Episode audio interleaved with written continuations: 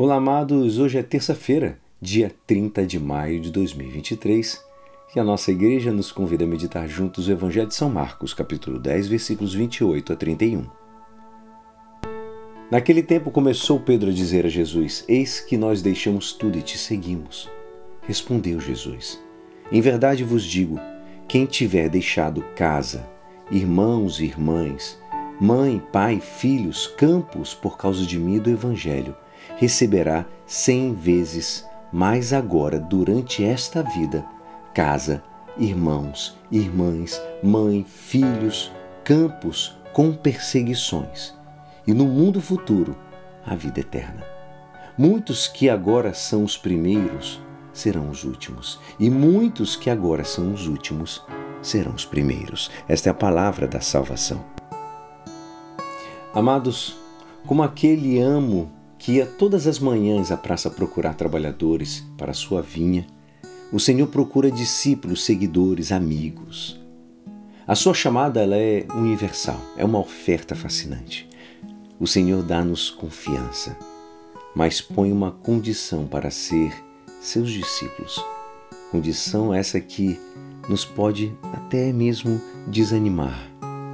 Temos que deixar, amados, casa, irmãos irmãs, pai, mãe, filhos e campos por causa do Evangelho e por causa de Jesus. Agora, a gente pode fazer a pergunta: não há uma, uma contrapartida? Não vai ter nenhum tipo de recompensa? Isso aporta algum benefício para nós? Pedro, em nome dos apóstolos, recorda ao Mestre: Nós deixamos tudo e te seguimos. Como querendo dizer, o que nós vamos ganhar com tudo isso? Amados, a promessa do Senhor é generosa. Ele diz que recebe cem vezes mais agora durante esta vida e no futuro uma vida eterna. Ele não se deixa ganhar em generosidade, mas acrescenta com perseguições. Jesus é realista e não quer enganar o seu amado. Ser seu discípulo, se o fomos de verdade mesmo, nos trarão dificuldades e problemas, amados. Mas Jesus Considera as perseguições, as dificuldades como um verdadeiro prêmio, pois nos fazem crescer se as soubermos aceitar e vivê-las como uma ocasião para ganhar maturidade e responsabilidade. Tudo aquilo que é motivo de sacrifício assemelha-nos a Jesus Cristo, que nos salva pela sua morte em cruz.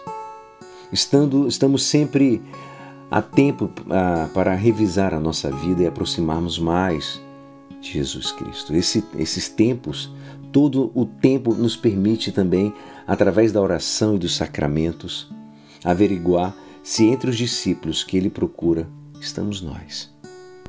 E veremos também qual deve ser a nossa resposta a esta chamada. Ao lado de respostas radicais, como a dos apóstolos, há outras. Para muitos, deixar casa, irmãos, irmãs, mãe, etc., significará deixar tudo aquilo que nos impeça de viver em profundidade a amizade de Jesus Cristo e, como consequência, ser-lhes seus testemunhos perante o mundo. E isso é urgente, não é? Que Deus nos abençoe. E é assim esperançoso que esta palavra poderá te ajudar no dia de hoje que me despeço. Meu nome é Alisson Castro e até amanhã. Amém.